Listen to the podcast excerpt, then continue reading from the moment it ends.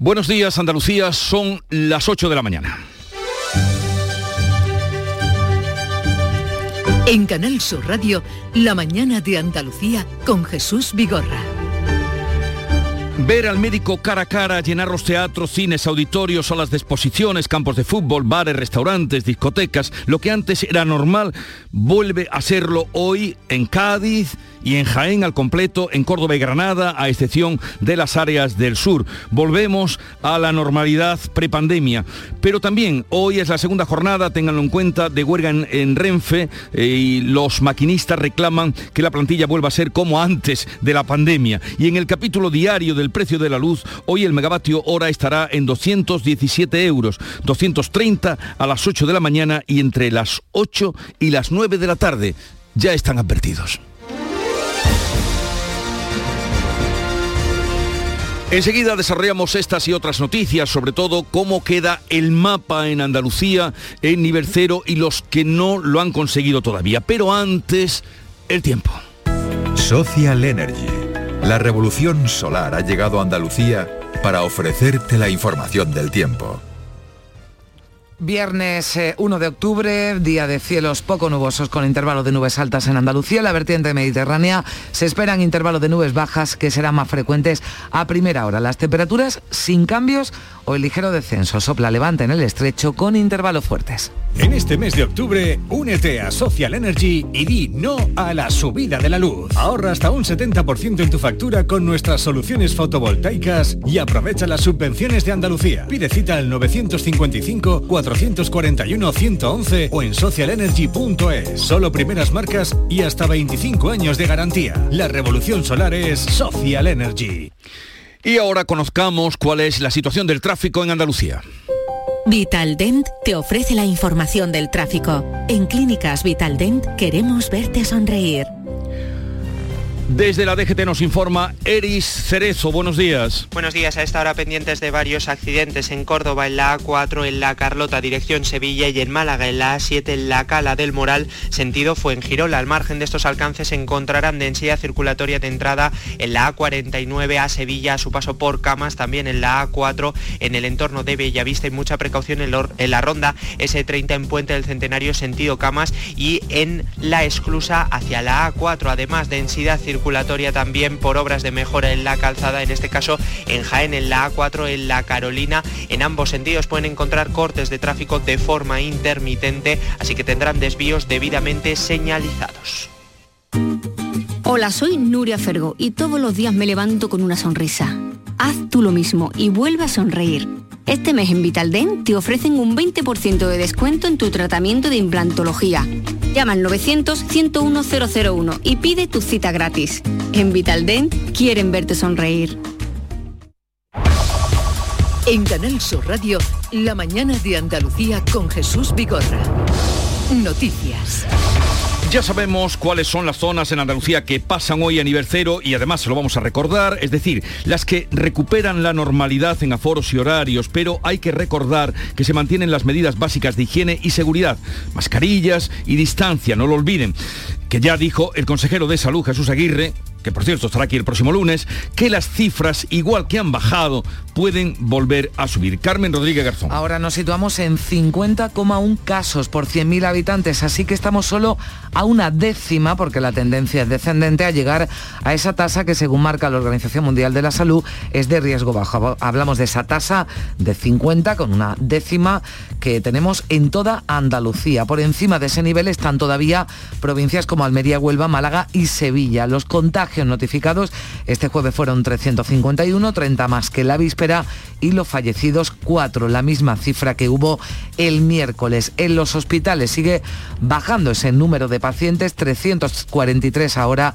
ingresados con COVID, 92 están en las UCIs. Con el nivel cero de alerta, recordamos, se eliminan todas las restricciones horarias y de aforo para los establecimientos, mientras que el nivel 1, en el nivel 1 quedan algunas limitaciones, aunque incluyen novedades desde la pasada medianoche como la relativa al ocio nocturno. Las discotecas que estén en zona de nivel 1 pueden abrir, lo han hecho ya esta pasada noche hasta las 5 de la mañana, salvo que exista una normativa que establezca otro horario de cierre anterior. En cualquier caso, y como apuntabas Jesús, pese a recuperar esa relativa normalidad prepandemia, las autoridades insisten en que no podemos bajar la guardia, recuerdan que siguen vigentes y que debemos cumplir medidas de seguridad como el uso de mascarillas en espacios cerrados y también mantener la distancia interpersonal. Así las normas generales, vamos ahora a recorrer Andalucía una a una por las provincias para conocer exactamente en qué situación queda cada una. Comenzamos en Cádiz, una de las provincias que recupera por completo la normalidad prepandemia. Salud,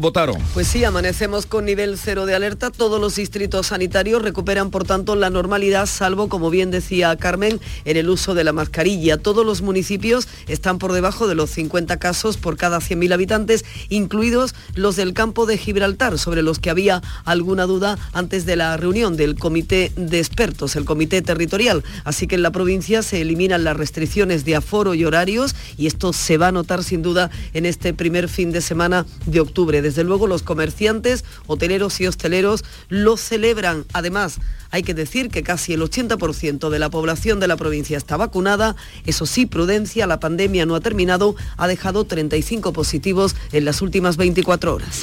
En Jaén también toda la provincia en nivel cero. César Domínguez. Sí, los cuatro distritos sanitarios pasan a nivel cero. Los cuatro están por debajo de una incidencia del 30 casos por 100.000. La media en la provincia es de 27. Es la provincia con menor incidencia y la que más porcentaje de población vacunada con la pauta completa. Tiene el 82% de los jienenses ya tienen las dos dosis puestas. Se abren cines, teatros, auditorios pero cierra el principal centro de vacunación, el Jaén Arena de la capital, lugar en el que profesionales como María Ángeles y Luis han vacunado a 220.000 personas. escuchamos. Estamos pensando ahora de todo lo que hemos hecho y es cierto que puedes pensar que vas andando por la calle y decir, probablemente a toda esta gente la haya vacunado yo. Esperemos que sigan contando con nosotros después de tantísimo trabajo. 17 positivos nada más en las últimas 24 horas, pero para eh, recordar también esa precaución, sí ha habido un fallecimiento más aquí en la provincia de Jaén. 1.079 personas han fallecido en esta pandemia.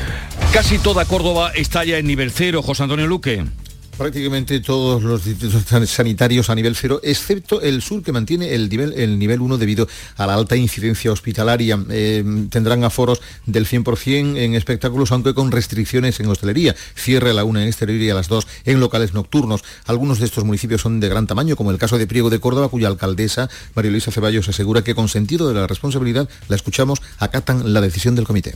Mantenemos el nivel 1, que en Priego hay ahora mismo cero incidencia en los últimos siete días, pero entiendo que si el comité de expertos ha determinado que la presión hospitalaria pues aconseja este nivel 1, pues nosotros creo que, tenemos que tener todo un sentido total de la responsabilidad y, como natural acatar cualquier medida eh, tal y como se ha determinado por parte de la consejería. Algo a lo que apelan también en la calle los cordobeses. Quedan 36 pacientes por COVID en los hospitales y hay 63 de los 77 municipios sin contagios en la última semana. También la mayor parte de Granada recupera la normalidad. Susana Escudero. Efectivamente, solo la mayor parte, porque el Distrito Sanitario Sur, que engloba la Alpujarra y a localidades de la costa tan importantes como Motril, Almuñécar o Salobreña, se queda al menos una semana más en el nivel de alerta 1, mientras que, como decías Jesús, el resto de la provincia pasa a nivel 0. Esto ocurre a pesar de que la incidencia en el Distrito Sanitario Sur está por debajo de 50 y que en la capital está por encima de 55. Sin embargo, las autoridades sanitarias han tenido en cuenta otros factores como la incidencia específica en mayores de 65, la cobertura de vacunación y las camas de los hospitales. ¿Y cómo queda Málaga? Pues nos lo cuenta Alicia Pérez.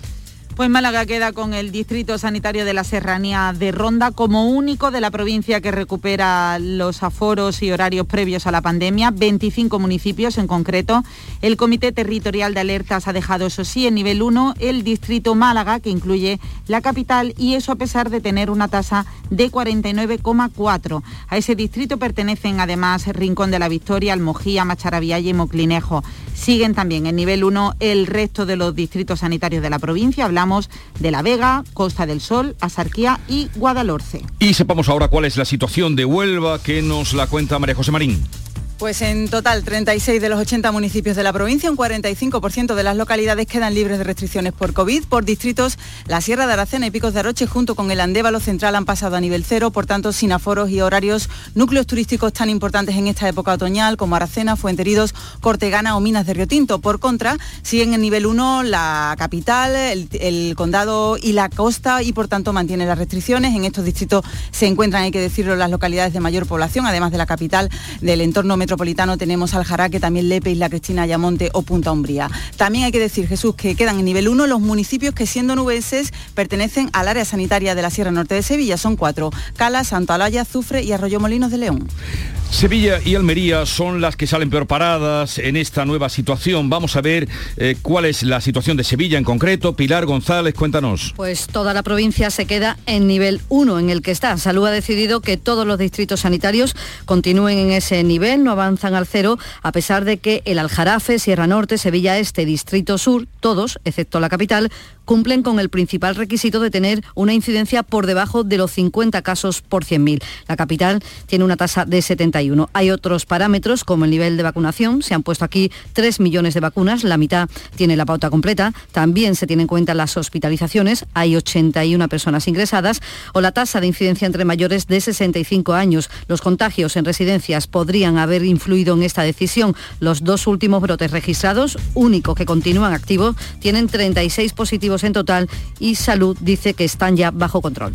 Y vamos a concluir este repaso en Almería. Toda la provincia sigue en el nivel 1. María Jesús Recio porque Almería sigue teniendo la tasa más alta de Andalucía, 93 casos por 100.000 habitantes, así que mantenemos una semana más limitaciones. Hay una explicación, nos dicen desde Salud, tenemos una alta tasa de población juvenil entre 0 y 15 años, que son ahora los contagiadores en pequeños grupos familiares. 60 positivos este jueves, 36 personas están hospitalizadas, de ellas 16 en UCI, y a partir de hoy solo quedan dos puntos de vacunación masiva en el Palacio de los Juegos del Mediterráneo en la capital y en Huerca Lovera en el Levante. El ocio nocturno si respira un poco a partir de hoy, ha estado muy castigado. Aplauden que puedan abrir hasta las 5 de la mañana y servir al menos en mesas altas. Pues así queda la situación en Andalucía, más de la mitad, ya saben, muy con una vida muy parecida a excepción de esas medidas de seguridad, mascarilla, distancias, eh, a lo que era la vida cotidiana previa a la pandemia. Pero otra de las novedades que han entrado en vigor este viernes es la recuperación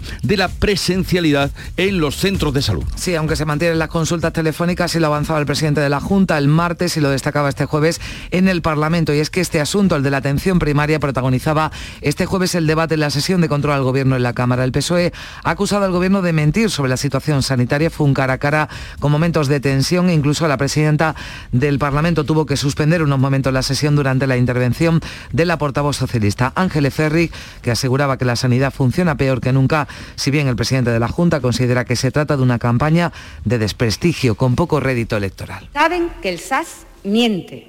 Todo el mundo sabe que la atención primaria está colapsada, con espera de los pacientes inasumibles. Pero para el SAS, negligente y deliberadamente ciego ante la realidad, la atención primaria va de maravilla. Evidentemente que no es la panacea y tenemos que seguir trabajando para mejorarlo. Pero desde luego yo lo que no me va a encontrar usted en una campaña de desmotivar a nuestros profesionales, de machacar su trabajo y de intentar generar una alarma injustificado por arañar un puñado de votos. Ahí usted nunca me va a encontrar. Sí, con Adelante Andalucía se repetían las críticas mientras los profesionales sanitarios reclaman más medios y temen salas de espera llenas. Advierten de que en las agendas de los médicos ya no caben más citas para este mes de octubre. Hoy continuará en Canarias el Consejo Interterritorial de Salud dedicado monográficamente a la atención primaria, aunque Andalucía tiene sus propios planes. La ministra Carolina Darias espera llegar a un acuerdo común para impulsar la atención sanitaria en las comunidades. Y estamos para actualizar y ser capaces de impulsar aquello que consideremos entre todos que pueda ser efectivo para otorgar la atención primaria el liderazgo que, que necesita, que merece además, para ver si somos capaces de avanzar y llegar a acuerdos que estoy convencida que sí, lo vamos a hacer. El presidente de la Junta de Andalucía recibe hoy en San Telmo a los portavoces de los grupos para negociar los presupuestos del próximo año. El primero en acudir a la sede de la Junta será a las 10 de la mañana el líder del PSOE, Juan Espadas, que insistía este jueves en sus condiciones, blindar la inversión pública y dejar fuera a Vox. Las declaraciones que he escuchado por parte del gobierno del Partido Popular se acercan más a las dudas o incluso al ninguneo que a una voluntad sincera de llegar a un acuerdo. Si el Partido Socialista llega a un acuerdo con el Partido Popular, ya le digo yo que en esa mesa no estará Vox.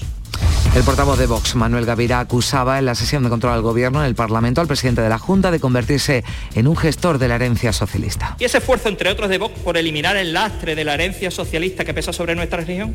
Se ha topado con su voluntad de que todo siga igual. Presidente, si esto sigue así, ustedes se han convertido ya en meros gestores de la herencia socialista. Y a pesar de los resultados de las auditorías, ustedes están empeñados en mantener la administración paralela y en hacer suyo el tinglado socialista. Juanma Moreno le ha pedido a Vox que no equivoque la diana.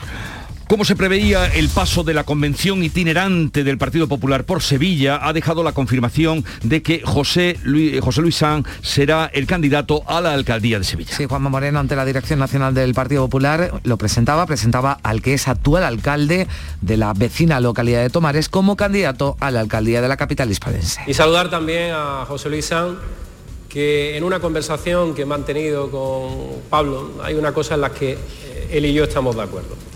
Y él y yo estamos de acuerdo en que vas a ser el próximo alcalde de la ciudad de Sevilla. Moreno se ha mostrado convencido además de que cada vez queda menos para que Pablo Casado sea presidente del gobierno, aunque también reconocía el líder del PP andaluz que el camino es largo y complejo y intervenía en ese foro, en esa mesa sobre libertad, sobre seguridad que se organizaba en Sevilla dentro de ese cónclave popular, el Premio Nobel de Literatura. Mario Vargas Llosa anunciaba que cambia su voto. Yo tengo que hacer una, una confesión, yo he votado hasta ahora por el Partido Liberal, que era el que estaba más cerca de las cosas que yo creo, pero en las siguientes elecciones el Partido Liberal en España ha dejado de existir, creo que en, en términos concretos, y entonces voy a dar mi voto al Partido Popular. El presidente del Partido Popular, Pablo Casado, ha insistido en Sevilla en que no cambiará su posición para reformar el Consejo General del Poder Judicial. Lo confirmaba el líder del PP después de que el Consejo Europeo haya apoyado el sistema de elección de los representantes del órgano de los jueces que propone el PP para que la mayoría de vocales sean elegidos por sus pares. Que nuestro compromiso, si Sánchez sigue bloqueando la renovación de los órganos constitucionales porque no quiere cumplir su palabra y dejar que parte de los vocales sean elegidos directamente por los jueces, si eso no lo hacen, en cuanto lleguemos al gobierno modificaremos la ley para que la independencia judicial y la separación de poderes se refuerce en España. Pero había, hubo llamada al diálogo en el foro de la Toja en Galicia los, eh, de los expresidentes del gobierno, Mariano Rajoy y Felipe González, que llamaban a sus partidos a ponerse de acuerdo para renovar los órganos constitucionales. Si nos fijamos los grandes asuntos que se supone que en este momento importan a los españoles, el entendimiento es cero. Se echan en falta pues algunos acuerdos en los grandes temas fundamentales en los que estamos viviendo. Acaba de, de mencionar el presidente Rajoy, no podemos tener órganos constitucionales varados como si fueran una batea que no se puede sacar, es la ría. Pues lo apuntábamos, el bloqueo y la renovación del órgano de gobierno de los jueces ha merecido un reproche por parte del Greco, que es el grupo de estados contra la corrupción que depende del Consejo de Europa. Publicaba este jueves un informe en el que insta a España a modificar ya sin más demora el sistema de elección de los 12 vocales para que sean elegidos por sus pares, por los propios jueces. Exige que el poder político no se meta, que no participe en ninguna etapa de este proceso. Son las 8, 18 minutos de la mañana. Esto es Canal Sur Radio, La Mañana de Andalucía. La vida es como un libro y cada capítulo es una nueva oportunidad de empezar de cero y vivir algo que nunca hubieras imaginado. Sea cual sea tu próximo capítulo, lo importante es que lo hagas realidad. Porque dentro de una vida hay muchas vidas y en Cofidis llevamos 30 años ayudándote a vivirlas todas. Entra en cofidis.es y cuenta con nosotros. Para acordarte del 11 del 11 piensa en tus palabras preferidas. Climatizada, tiene 11 letras. Tiempo libre, tiene 11 letras. Islas Caimán, 11. Pues Pulpo tiene 5. Ya, pero Pulpo a Feira tiene 11. Ya está a la venta el cupón del sorteo 11 del 11 de la 11, con un premio de 11 millones y 11 premios de un millón. 11 del 11 de la 11, el día que recordarás siempre. 11. Juega responsablemente y solo si eres mayor de edad. En cofidis.es puedes solicitar hasta 15.000 euros con un 595 TIN y 611 TAE. 100% online y sin cambiar de banco. Cofidis, cuenta con nosotros. La mañana de Andalucía con Jesús Vigorra. Noticias. Hoy, 1 de octubre, es el cuarto aniversario de aquel referéndum de Cataluña. Las fuerzas separatistas conmemoran el aniversario del referéndum haciéndose una foto en Barcelona, mientras el juez Llanera ha pedido al Tribunal de Cerdeña que inicie el proceso de entrega a España de Carles Puigdemont. El magistrado del Tribunal Supremo que instruye la causa sobre el procés catalán ha enviado un escrito al Tribunal de Apelación de Sassari para dejar claro que la orden de detención y entrega del expresidente catalán está activa. Le pide además que inicie el procedimiento de traslado a España, ya que en este momento tiene levantada la inmunidad para que pueda ser juzgado por sedición y malversación de fondos públicos y Arena sale así al paso de informaciones que niegan que la euroorden esté vigente y quiere que la Corte italiana disponga de los datos correctos de primera mano. Pues este será un asunto que trataremos con la ministra de Justicia, Pilar Job, que nos visita a la mañana de Andalucía a partir de las nueve y media. Y un día más el precio de la luz, otro día, y ya hemos perdido casi la cuenta, marca un nuevo récord en el coste de la luz. Sí, el precio medio iba a alcanzar los 200, los 200, perdón, 216 euros el megavatio hora con un máximo de 230 entre las 8 de la tarde y las 10 de la noche. Hablamos del coste más alto de la historia.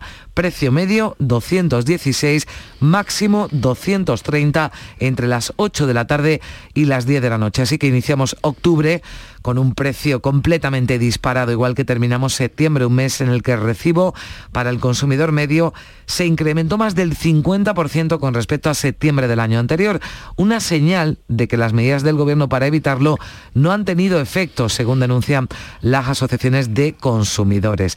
Y el ministro de Exteriores, José Manuel Álvarez, ha recibido entre tanto garantías de Argelia de que se cumplirá con el suministro de gas a España. Había incertidumbre por la crisis diplomática que existe entre este país y el vecino Marruecos, por donde hasta ahora pasaba parte del gas argelino con destino a la península. He recibido la garantía del suministro de gas de Argelia a España, así como el compromiso argelino de satisfacer la demanda española.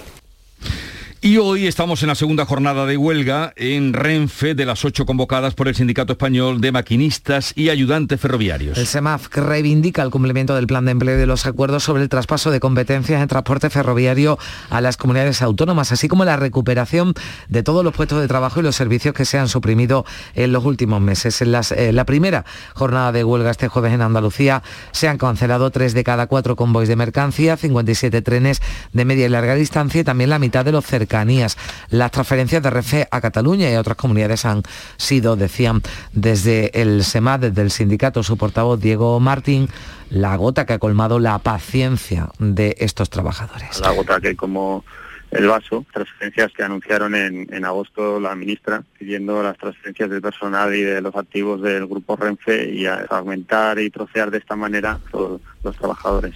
Y respondía Renfe, su presidente Isaías Taboas, que sostiene que no existen tales transferencias. Que eso no está encima de la mesa y que de lo único que se está hablando es de transferirle a la Generalitat de Cataluña los recursos económicos para que le pueda pagar a la compañía Renfe. Es una anomalía que en vez de pagarnos la Generalitat nos pague el Ministerio de Transportes, porque la competencia la tiene la Generalitat. Bueno, los peores efectos pueden venir si se mantiene la huelga convocada para el fin de semana que viene, que coincide con el puente del Pilar.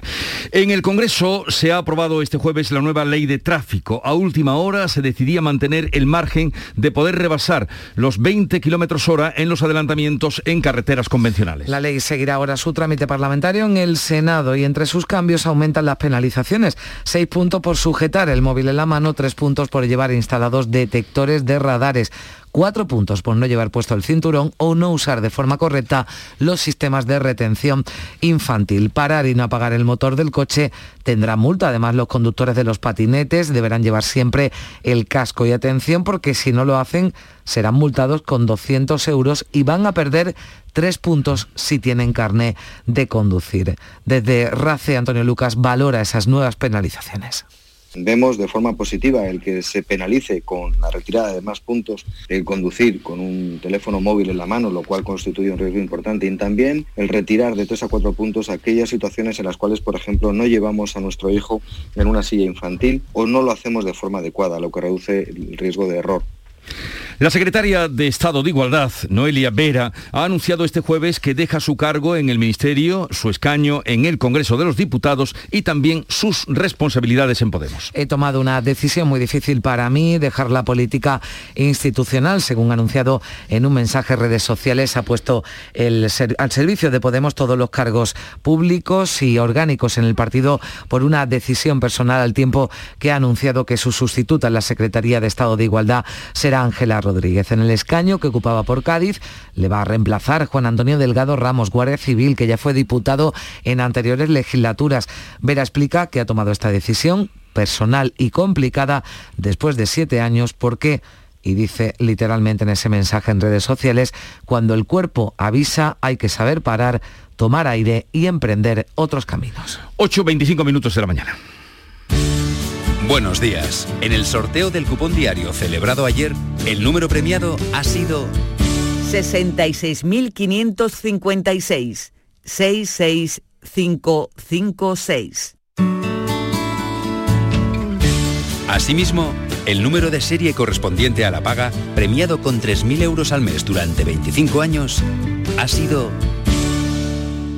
22022. Hoy, como cada día, hay un vendedor muy cerca de ti repartiendo ilusión. Disfruta del día y recuerda, con los sorteos de la 11, la ilusión se cumple.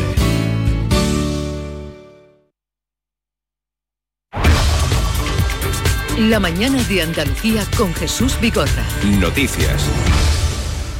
Y hoy, 1 de octubre, se conmemora el Día Internacional de las Personas Mayores para reivindicar sus derechos y sus necesidades. En Andalucía hay más de un millón y medio de personas con edad avanzada y que según la Junta van a ser uno de los ejes fundamentales de actuación de los fondos Next Generation a través de numerosos proyectos centrados en la transformación de la economía de los cuidados. La apuesta del Gobierno andaluz por el colectivo queda reflejada en el Plan Integral 2020-2023 y especialmente en un nuevo modelo de atención entre los retos que los mayores siguen, sigan estando activos, según destacaba la consejera de Igualdad, Políticas Sociales y Conciliación, Rocío Ruiz. Queremos no solamente cuidarlos y protegerlos y que tengan calidad de vida, queremos que sigan siendo activos social. Tienen mucho que darnos de su experiencia, de su sabiduría. Queremos que disfruten y que participen en la vida. Ese es el enfoque, ¿no? Para que nuestros mayores realmente sean, estén todavía en una etapa magnífica y que puedan seguir disfrutando de la vida. El rey emérito asegura que no sabe cuándo volverá a España y confiesa que algunos están muy contentos de que se marchara de aquí. Son declaraciones que forman parte de los extractos de la biografía Mi rey venido a menos, que avanza la revista francesa Paris Match. Entre otras cosas, Juan Carlos I explica que Abu Dhabi no era su primera opción tras abandonar España, sino Portugal, algo que rechazó porque varias fuentes de su entorno le le dijeron que Portugal quedaba demasiado cerca. Había muchas presiones, apunta el emérito en su biografía. Reconoce además que la relación con su hijo, con el rey Felipe VI, está rota por completo y que este incluso no le felicitó por su 83 cumpleaños el pasado 5 de enero. Y preguntado por un posible regreso a España, don Juan Carlos afirma que es uno de sus grandes deseos, pero que aún no hay fecha sobre los motivos de su exilio. El emérito lo tiene claro y responde con un tajante porque aquí no molesto a la corona. Y precisamente Dubái ha inaugurado con un año de retraso la Expo 2020. Es la primera exposición universal que se celebra en un país eh, árabe, los Emiratos Árabes Unidos, que este año celebra además el 50 aniversario de su fundación. 192 países se dan cita en el primer evento internacional de esta envergadura en tiempos de pandemia. Esta será la primera vez en la historia de las exposiciones universales que la división no se hará por regiones, sino por tres distritos temáticos, los distritos de la oportunidad, de la movilidad y de la sostenibilidad. Y en este último se encuentra el pabellón de España, que se presenta con el lema Inteligencia para la vida. Cuenta con una superficie de casi 6.000 metros cuadrados útiles en una plaza cubierta por una serie de estructuras cónicas. اكسبو 2020 دبي والله ولي التوفيق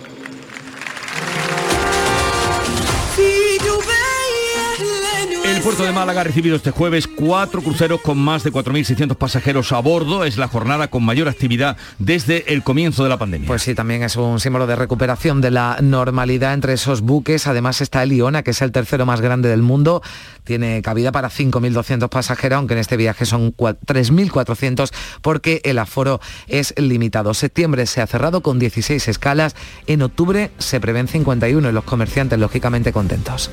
temporada alta, digamos que se ha pasado a noviembre. Así que yo creo que sí, que poquito a poco vamos saliendo de, esto. y, también Motril y Almería han recibido cruceros, eh, otro, otro signo de que volvemos a la mm, normalidad prepandemia.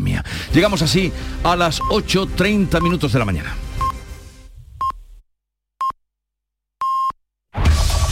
En la mañana de Andalucía de Canal Sur Radio, las noticias de Sevilla. Con Pilar González. Hola, buenos días. Hay retenciones en la entrada a Sevilla hasta ahora por la A49 de 2 kilómetros, uno en la subida al Centenario en ambos sentidos, Huelva y Cádiz, uno también en la autovía de Coria, en la entrada a Sevilla, dos en la de Utrera, uno en la entrada por el Alamillo y dos en el nudo de la Gota de Leche, sentido Ronda Urbana Norte, donde el tráfico es intenso. En el interior de la ciudad también es intenso en la entrada por el Patrocinio, Avenida Juan Pablo II y Avenida de Andalucía. Sevilla 2000, tu inmobiliaria 100% sevillana y la más recomendada de Sevilla, te ofrece la información del tiempo y te desea que tengas un buen día. Hoy tenemos intervalos de nubes altas, el viento sopla variable flojo y la máxima prevista es de 31 grados en Morón y en Lebrija y 33 en Écija y en Sevilla. A esta hora tenemos 19 grados en la capital. ¿Quieres vender tu vivienda en 30 días? Inmobiliaria Sevilla 2000. Especialistas en servicios al propietario. Le regalamos valoración de su propiedad, certificado energético registrado, reportaje digital profesional con vídeo más planos y publicamos su inmueble en más de 100 portales inmobiliarios. Inmobiliaria Sevilla 2000. Única inmobiliaria de Sevilla con certificado de calidad AENOR ISO 9001. Búsquenos en internet o en 955 51 Lunes 4 de octubre. 10 de la noche. El llamador regresa en Canal Sur Radio. Toda la provincia de Sevilla se mantiene en nivel 1, ningún distrito sanitario, por tanto, recupera la normalidad, ninguno baja ese nivel 0 de alerta. El Comité Territorial de Salud Pública ha tenido en cuenta no solo la incidencia acumulada, que sí se cumple porque todos los distritos, excepto la capital, están por debajo de los 50 casos por 100.000, sino otros parámetros como la tasa de incidencia entre mayores de 65 años o el nivel de hospitalizados y vacunas. En las últimas horas se han registrado 70 contagios en nuestra provincia y un fallecido. Donde sí se recupera la normalidad desde este viernes es en los centros de salud con las consultas presenciales. Además, el Ayuntamiento de Sevilla va a estudiar ya en breve la posible reducción de los veladores que se han ampliado durante esta pandemia ocupando más espacio público de lo habitual. Así lo decía el alcalde Juan Espadas. Por tanto, eh, necesitamos unas semanas para ver cómo funciona efectivamente eh, la supresión de restricciones, sobre todo en aforos y en interiores, y como se habló con el sector, la recuperación progresiva eh, de la normalidad también en el espacio público y en la calle. Pero esto, las medidas drásticas de la noche a la mañana no van, sobre todo porque también la pérdida de ingresos de este sector ha sido muy grande. Segunda jornada de huelga en Renfe, convocada por el Sindicato de Maquinistas. Hay servicios mínimos al 72% en AVE y larga distancia y al 50% en cercanía. A las 9 de la mañana está convocada la Junta General de Abengoa. Los accionistas minoritarios podrían tomar el control societario de la compañía. En la Junta se van a votar las cuentas de 2019 y los minoritarios han dicho que no las apoyarán hasta que no tengan el control. El puerto de Sevilla ha iniciado ya los trámites para trasladar la principal zona de actividad entre el puente de las Delicias y el puente del Centenario a la dársena del cuarto al sur del puerto. El objetivo, dice el presidente de la autoridad portuaria, Rafael Carmona, es ir trasladando todas las operaciones hacia el sur y dejar el espacio actual justo detrás de las naves de la raza para un nuevo barrio en la ciudad. Y para nosotros esto es muy, muy importante porque es el comienzo de ese traslado que venimos anunciando desde hace dos años de las zonas de más actividad portuaria que se encuentran muy cercanas al centro urbano hacia el sur del puerto.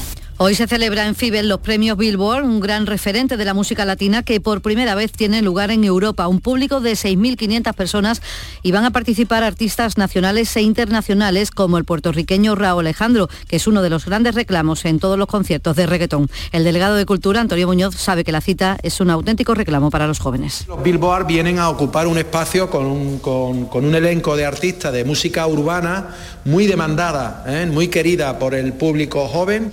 En el Teatro Lope de Vega comienza hoy su temporada, 44 espectáculos de teatro, música y danza. El director Carlos Forteza espera que la temporada también sea un éxito. La convicción de que en este tiempo de incertidumbre, fragilidad y deshumanización, donde quizás se impone lo cuantitativo, no hay otra alternativa más que la cultura y la educación. Y Rafael actúa esta noche en la Plaza de España, en el icónica FES.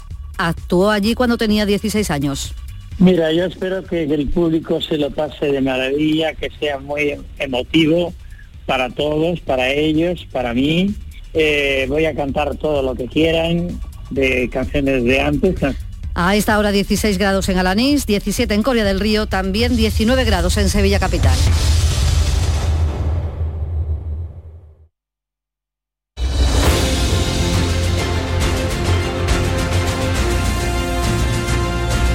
...8.35 minutos de la mañana, sintonizan Canal Sur Radio. En un momento abrimos tertulia de actualidad, conversación sobre los temas palpitantes del día... ...con Antonia Sánchez, Antonio Suárez Candilejo y Javier Rubio.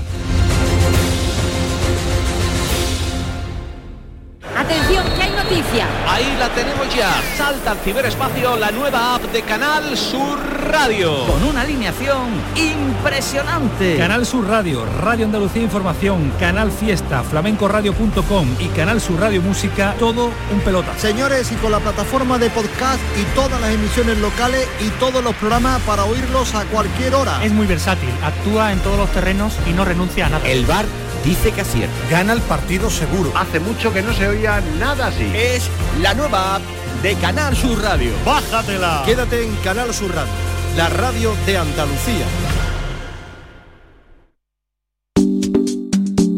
Buenos días. En los tres sorteos del triplex de la 11 de ayer, los números premiados han sido 902, 902, 149, 149 y 102, 102.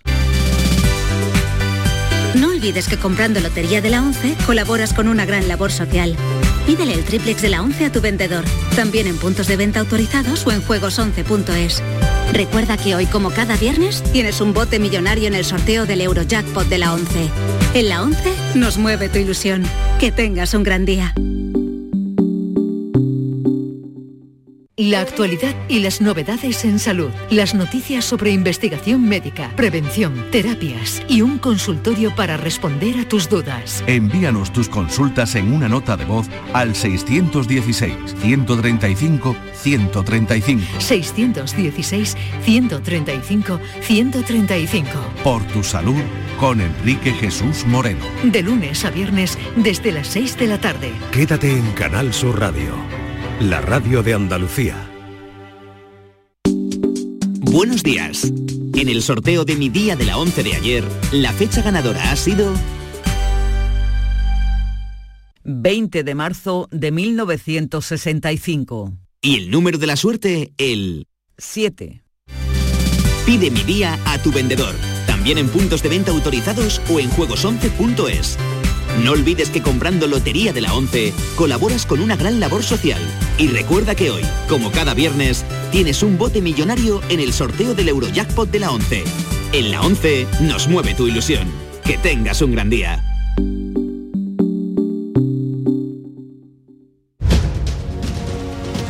En Canal Sur Radio, La mañana de Andalucía con Jesús Vigorra. Antes de abrir la tertulia vamos a conectar con Cádiz porque hay una última hora. Se ha detenido una persona por exhibicionismo y abuso sexual a menores. Salud Botaro, cuéntanos. Salud. Bien, pues eh, este es el hecho y con ella eh, conectaremos en cuanto sea posible. Eh, se ha detenido a una persona por exhibicionismo y abuso sexual a menores en Cádiz. Y vamos a saludar a Antonia Sánchez, su directora de La Voz de Almería. Antonia, buenos días. Hola Jesús, muy buenos días. ¿Qué tal? Muy bien. Aquí estamos. Me alegro. Por Huelva tenemos a Antonio Suárez Candilejo. Buenos días, Antonio. Muy buenas, ¿qué tal? Estupendamente. Pues aquí estamos, encantados. Huelva también está... Bueno, Almería, vosotros sois los que estáis... Eh, aquí estamos, nivel 1. Nivel 1, nivel 1. También Sevilla. También Sevilla. Javier Rubio, redactor jefe de ABC Sevilla, buenos días. Muy buenos días. Son las dos provincias más eh, todavía que están un poquito mm, no con la, la, apertura total, ¿no? Sí, la mitad de Andalucía. ¿no? sí. aquí en Huelva tan solo una comarca, lo que es la sierra y el Andévalo central, es la que pasa al nivel cero, eh, Huelva, Costa y mm, el Condado, que son las eh, comarcas más pobladas, lamentablemente van a continuar en nivel 1, pero bueno, poco a poco, tranquilidad, que no se acaba el, mundo, vamos. Sí. Un segundito, que vamos a entrar en eh, materia, bueno, ¿cómo se va a acabar el mundo si estamos ahora ya Por eso digo, saliendo de... Y además en viernes. Con todo lo que hemos pasado. Salud Botaro, ¿qué nos puedes contar de esa detención de una persona en Cádiz? Pues según acabamos de adelantar, es una noticia que ha conocido Canal Sur Radio, la Guardia Civil en el marco de la operación en Gatusa ha detenido a una persona como presunta autora de los delitos de exhibicionismo y abusos sexuales a menores. La víctima, al parecer, un chico de 11 años con el que contactó a través de una determinada red social utilizando su posición en el cuerpo técnico de un equipo de fútbol de San Fernando para ganarse su confianza y poder mantener e intercambiar conversaciones e imágenes. La rapidez en presentar la denuncia por parte de la familia del menor ha sido clave para que esta operación se lleve a cabo. Hay que decir que el detenido tenía antecedentes por hechos similares cometidos en la provincia de Almería y estaba a la espera de la resolución del recurso presentado por su defensa ante el Tribunal Supremo porque el Tribunal Superior de Justicia de Andalucía le había impuesto una sentencia de 25 años de cárcel. Bueno, gracias, Salud. Y vamos a este primer día de presencialidad en los centros de salud que habrá comenzado esta mañana y parece que, aparte que ser es una prueba clave, eh, fundamental, pero ya en la víspera, ayer gran debate en el Parlamento, donde el PSOE arreciaban las críticas contra el sistema, eh, también de, o contra los centros de salud en general, y con el sistema de clasificación y derivación que se va a hacer de los pacientes por parte de los enfermeros. ¿Cómo veis esa vuelta? Cuéntame, Javier. Sí, son dos cosas diferentes, ¿no? Yo creo que estaría bien para que la audiencia no se confunda. Lo de la presencialidad, eso es evidente que no ha estado funcionando, mm, iba a decir nada bien, mm, yo creo que ha estado funcionando muy mal, ¿eh? porque no había manera eh, de conseguir cita con el médico para que te atienda, para que te vea en persona. Eso mm, lo hemos achacado a, la pandemia y a todas las restricciones, ¿verdad?, para evitar los contagios, porque efectivamente un sitio, un centro de salud, es como los hospitales, el sitio donde se puede pillar lo que uno no tiene, hablando de una manera coloquial. Eso no ha funcionado bien. Y lo otro es un, plan que va a implantar eh, el Servicio Andaluz de Salud para que cuando tú llegas al centro de salud sin cita previa, sin que hayas concertado con tu médico, pues lo primero, en vez de mm, atenderte en el mostrador una administrativa y ¿A usted qué le pasa? Pues mm, te va a preguntar, ¿a usted qué le pasa? Una enfermera, un enfermero, alguien personal de enfermería, y sobre la marcha pues va a decir, ah, pues sí, pues está usted para que lo vea su médico, o está usted, pues venga para acá que yo le voy a dar una cura de algo, o le voy a, decir cuatro cosas de un tratamiento, bueno, no hay ningún diagnóstico ni nada, porque mm. los enfermeros no tienen esa facultad, ¿no?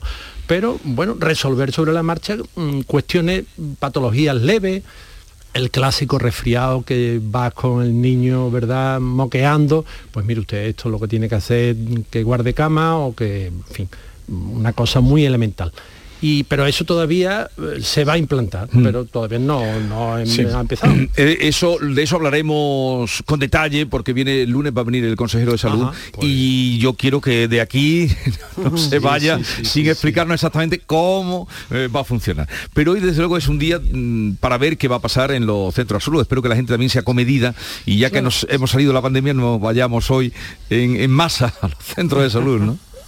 Yo lo que me llama la, atención poderosamente es la, amnesia selectiva del PSOE. Eh, eh, ahora, bueno, pues eh, duras críticas al PP, que se van a destrozar la sanidad pública, que si tal, que si igual, pero no nos acordamos de dónde venimos, no nos acordamos de esos 37 años que ha tenido el PSOE para, para dejar una sanidad pública en mejores condiciones de las que la han heredado los que están ahora al frente del, del gobierno andaluz. Yo veo bien, evidentemente, como no podía ser de otra forma, que la presencialidad vuelva por fin a los centros de salud. No podemos olvidar que la atención primaria ha estado saturada a causa de la pandemia y con lo del nuevo plan que se ha anunciado, ese nuevo triaje, también lo veo bien. Eh, eh, eh, algunas personas hemos hecho uso quizás un tanto indebido, no podemos generalizar evidentemente, pero sí que mm, en algunos centros de salud mm, se han quejado en algunas ocasiones de que se acudía rápidamente mm, y a lo mejor esa gestión se podía atender o bien por teléfono o bien la podía atender bueno, pues el personal administrativo o el personal de enfermería. Yo creo que, que ese nuevo triaje, yo creo que está bien, ¿no? Sí, en línea un poco con lo que dice mi, tocayo Antonio, es verdad que, bueno, eh, ahora parece que se han invertido un poco los términos, ¿no? Ahora eh, por parte de, del PSOE se critica lo que hace eh, no tanto tiempo se le criticaba precisamente al, al PSOE en su gestión, que es, bueno, pues cómo está funcionando el Servicio Andaluz de Salud, que en el fondo lo que arrastra es un problema derivado de los recortes de los enormes recortes que, hubo en los tiempos eh, de crisis. Claro, ahora eh, para gestionar los, recursos que hay con los recortes que se, que se aplicaron, pues tiene su dificultad y de hecho ayer en el debate del Parlamento eh, lo que estuvo ¿no? sobre la mesa, el, cómo se, esa, esa, preocupante situación que tiene la atención primaria y que a partir de ahora toca abordar una vez teóricamente superada eh, la pandemia. Con lo cual los centros de salud a partir de hoy lo que se van a someter es como, ¿no? como, como antes decíamos de la banca, a esas pruebas de estrés. Y en este caso la prueba de estrés va a ser pues la llegada de los usuarios. Yo estoy de acuerdo también con que eh, se puede hacer una, un uso mucho más eficiente de, los recursos. El triaje ya está en los hospitales. De hecho, cuando llegamos a la urgencia de los hospitales tenemos ya un triaje previo. Eh, sí, pero quizás no, Antonia, perdona, en la atención primaria eh, ese triaje todavía no, ¿verdad? No, no existe. No, Se ha estado haciendo eh, durante la pandemia. claro, Exactamente. Y antes de la pandemia, em, lo explicaban algunos responsables de salud, em, se hizo de manera piloto, es decir, este plan de, de reorganizar la atención primaria es anterior a la, a la propia pandemia. Lo que pasa es que prácticamente se estaba experimentando cuando llegó oh, este, esta situación y bueno, hubo que pararlo. Eh, pero ya estaba sobre la mesa hacer ese triaje, hacer esa reorganización de manera que las cuestiones menores se puedan atender de manera telefónica o se puedan o de manera digital, porque hay mucha gente también que va, por ejemplo, a pedir una baja y eso ah, posiblemente se puede hacer de, eh, por, medio de claro, la baja será una cuestión meramente administrativa. Burocrática, no intervendrá el personal de enfermería. Es simplemente para el que va con una dolencia, con una preocupación, con un malestar, ¿verdad? Y entonces pues le dirán, pues, mm, no sé, mm, pues esto lo más sencillo que usted pues guarde reposo y mañana vamos a ver cómo evoluciona en mm. las próximas 24, 48 horas, que es algo que, que los médicos siempre recuerdan, ¿no? Que, que muchas veces eh, nos alarmamos, ¿verdad?, con, algún problema de salud, con alguna dolencia. Bueno, lo que hay que ver es la evolución, cómo eso va haciéndose. El problema, yo creo, de fondo, es que hemos perdido no sé, 40 años, ¿verdad? Desde que el, sistema se universaliza, bueno, menos lo que lo universaliza Felipe González, pues hemos perdido en que no hemos educado a la población en el sistema, en el uso. Eh, claro, eh, ahí está el problema quizás, o uno de los problemas, claro. arraigado hábitos y mitos mm, que no tienen ningún fundamento científico, pero que los damos por asumido, ¿verdad? Y entonces, pues, mm, claro, eh, vamos al médico por, cosas que, no. Como cuando lamentábamos que teníamos una mini farmacia en cada casa, o sea, en, fin, hemos hecho un uso un tanto peculiar, ¿no? Sí, en ocasiones, y no nos podemos engañar tampoco, no es todos los casos, pero en muchas ocasiones se ha utilizado los centros de salud de alguna manera como centros de reunión, eh, en los que, bueno, pues se iba, se pasaba una serie de horas, una serie de tiempo, veía a la gente y bueno, em, Eso, eh, evidentemente, hay, hay, cuestiones que se pueden mejorar y, y, detrás de esa mejora, que siempre es deseable, también está la necesidad de que hay unos recursos que son escasos y que hay que, y que, hay que gestionar mejor. Sigue habiendo otro problema de fondo eh, que bueno se ha apuntado estos días, lo decía eh, el sindicato médico, pero lo han dicho antes mm, de muchos más sitios, hay una falta de médicos y esa falta de médicos está ahí. Pero os propongo una cosa, como el lunes va a venir aquí el consejero Jesús Aguirre en persona, con todo lo que me habéis dicho, y cuando viene él habla de todo, de todo esto yo he tomado buena nota y le voy a preguntar para ver qué van a hacer los enfermeros, qué va a pasar, así es que vamos a cambiar de tercio. Tengo oh, cita con la portavoz, ya sabéis que comienza hoy la ronda de reunión del presidente de la Junta de Andalucía con los portavoces, voy a hablar con la portavoz de Ciudadanos y seguimos que tengo unos cuantos asuntos que quiero tratar con vosotros, con Javier Rubio, Antonio Suárez Candilejo, y Antonia Sánchez. En Canal Sur Radio, La mañana de Andalucía con Jesús Vigorra. Ven a Jaén, ven al paraíso. Descubre los paisajes de nuestros parques naturales, nuestro oleoturismo. Viaja a la historia a través de un patrimonio único del que es protagonista el mejor renacimiento. Ven a Jaén, a escaparte, a desconectar, a no parar. Diputación Provincial de Jaén, Jaén Paraíso Interior, destino seguro. Hola, soy Nuria Fergo y todos los días me levanto con una sonrisa. Haz tú lo mismo y vuelve a sonreír. Este mes en Vitaldent te ofrecen un 20% de descuento en tu tratamiento de implantología. Llama al 900-101-001 y pide tu cita gratis. En Vitaldent quieren verte sonreír. Un domingo cualquiera, de hace ya unos cuantos años, había solo dos formas de llevar la camiseta. Por dentro del pantalón muy por dentro del pantalón. El fútbol ha cambiado mucho, pero hay algo que no ha cambiado, la emoción de la quiniela. Y además esta jornada te puedes llevar un bote de 2.200.000 euros. 75 años del poder de la quiniela. Loterías te recuerda que juegues con responsabilidad y solo si eres mayor de edad. ¿En qué capítulo de tu vida estás ahora? ¿Quieres hacer una reforma o cambiar de coche?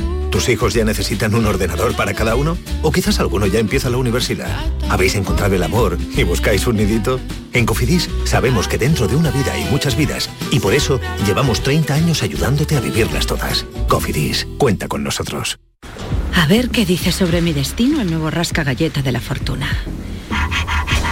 La inteligencia es el poder de escuchar y aceptar el entorno que te rodea. Señorita Mariola Ruiz, pase al despacho de la doctora Gema Rojo. ¿Gema Rojo? ¡Anda, claro! ¡Un rubí!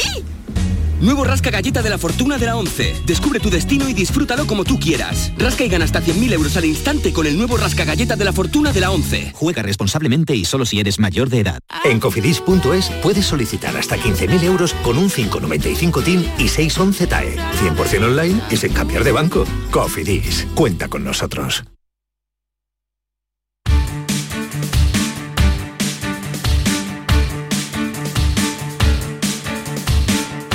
La mañana de Andalucía con Jesús Vigorra.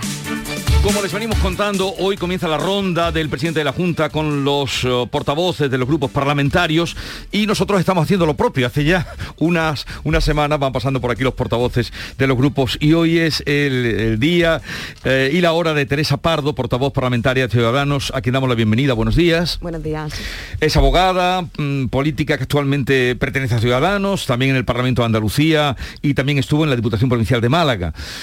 Hoy es la reunión con el presidente de la Junta. Efectivamente, a las 12 de la mañana. A las 12 de la mañana, para ver los presupuestos. ¿Con qué ánimo acude usted, en representación de su grupo, a esta reunión con el presidente? Bueno, voy con la responsabilidad de ser portavoz de un grupo parlamentario que forma gobierno y que, lógicamente, vamos a seguir trabajando para ver si los todos los partidos de la oposición apoyan unos presupuestos que al final han demostrado que son los presupuestos más sociales. Son unos presupuestos donde se han batido récord en inversión de educación, de sanidad, de políticas sociales y también de dependencia. Pero es que además hemos conseguido incrementar también la aportación. Es decir, hemos bajado trabas administrativas, hemos cumplido con los tres presupuestos que Ciudadanos presentó y que ha dado a esta región. Se han conseguido eh, el equilibrio presupuestario, se ha conseguido mantener también el déficit, hemos reducido deudas, hemos aumentado la inversión y además de todo ello, pues eh, somos líderes en creación de empleo, de autónomos, de empresa, también eh, crecemos por la media nacional económica y son unos presupuestos absolutamente necesarios para esta región, porque van a dar seguridad económica a todas las políticas sociales. Nosotros esperamos que los partidos políticos de la oposición se dejen los intereses en la puerta, porque con la que está cayendo la situación, estos presupuestos son absolutamente esenciales para revertir la situación económica de la pandemia, para salir y para seguir generando empleo. Y con toda esa argumentación que usted eh, acaba de, de exponer sobre la necesidad y la probabilidad de que salgan esos presupuestos, ¿usted cree que habrá presupuestos o que habrá elecciones? Yo estoy convencida de que los partidos políticos de la oposición van a estar a la altura de lo que Andalucía y los andaluces merecen. Es que Andalucía y los andaluces merecen unos presupuestos y son, ya le decía a Jesús, son los más sociales. Nadie entendería, nadie entendería que con la que está cayendo esos presupuestos no se aprobasen, porque son unos presupuestos que son absolutamente esenciales para revertir esta situación. En elecciones nosotros no estamos pensando. Sí que es cierto que hay partidos políticos como Vox que piensan en elecciones, pero Ciudadanos piensan soluciones y siempre va a estar ahí. Eh, otro asunto fue que la falta de consenso aplazó el nombramiento del director de la Oficina Anticorrupción oficina anticorrupción tan eh, necesaria como freno y, vigía para que no se den eh, pues eh, ciertos comportamientos, que era el juez Ricardo Puyol, que lo proponía además su partido. Es que fuimos los únicos que propusimos un nombramiento para ser director de la oficina. ¿Y qué va es a que la oficina antifraude es el ADN de Ciudadanos. Es penoso que en una institución tenga que existir una oficina antifraude, pero es la herencia que hemos recibido de la gestión de treinta y pico de años del Partido Socialista. Esta oficina antifraude es prueba de que además está totalmente despolitizada, es decir, no depende de ningún partido político. Juan Marín puso en marcha la oficina antifraude, nos comprometimos con los andaluces y lo cumplimos, pusimos en marcha la ley antifraude y de protección al denunciante, absolutamente esencial, y tocaba el nombramiento. Pues lógicamente yo entiendo que el Partido Socialista no lo apoyase, porque tiene miedo. Ese mismo día que se nombraba o que ese mismo día que se votaba el nombramiento de Vicente Puyol, que es una persona sobradamente preparada, el Partido mm, Socialista se abstuvo. ¿A qué tiene miedo? ¿A qué tiene miedo? Es, un poco extraño, después de todo lo que se ha sufrido en la política española por los temas de, corrupción, que la propuesta que ustedes eh, hacían no mm, salga adelante, ¿no? Saldrá, porque en la próxima sesión saldrá. no necesitan la, mayoría que se exigía en la primera votación. quieran, quieran o no quieran, ciudadanos, desde que está en este 2005 aquí en Andalucía, ya dijo y garantizó que la corrupción ya no volvería a existir. Y tardemos lo que tardemos, lo siento por el Partido Socialista, pero la corrupción se ha acabado. Y esta oficina antifraude se pone en marcha y se pone gracias a Ciudadanos. Ayer le, le, mandaron ustedes dos andanadas tremendas, eh, eh, las últimas a Ciudadanos. Vargas Llosa, premio Nobel, eh, dijo ayer que les había votado a ustedes, pero que ya en la próxima no les iba a votar porque ya el Partido Liberal había dejado de existir. Eh, por una parte. Y luego recibieron otra andanada ciudadanos de Iván Espinosa de los Monteros, portavoz de Vox en el Congreso de los Diputados, que hizo una alusión a Ciudadanos refiriéndose a, dice que parece en una película, en ocasiones veo muertos.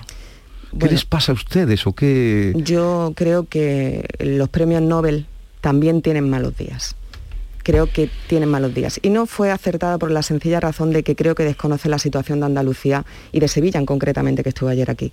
Si el señor Llosa supiese que nosotros desde que estamos aquí, estas políticas liberales han descargado los hombros de todos los andaluces, porque ya en el 2015, gracias a Ciudadanos, se bajaron los impuestos. El IRPF, se bajó el impuesto de sucesión y donaciones, el de, por supuesto, el 99% de eh, las explotaciones agrarias. Lo hicimos en la oposición y lo seguimos haciendo en gobierno. Pero no solamente descargar impuestos, sino también suprimir y reducir la traba burocrática, que en términos económicos se ha traducido en mayor seguridad y por lo tanto mayor inversión. Y en términos personales, pues desgraciadamente la pandemia nos puso a todos de frente que la burocracia en muchas ocasiones era letal. Las políticas liberales de ciudadanos que se han aplicado aquí en Andalucía dan muestra de la necesidad no solamente de un partido liberal, sino de que no había otro partido que lo hubiese hecho en la oposición. Nadie bajó los impuestos en la oposición, tan solo ciudadanos. Y nosotros somos garantía de que donde gobernamos vamos a seguir descargando los hombros de los andaluces.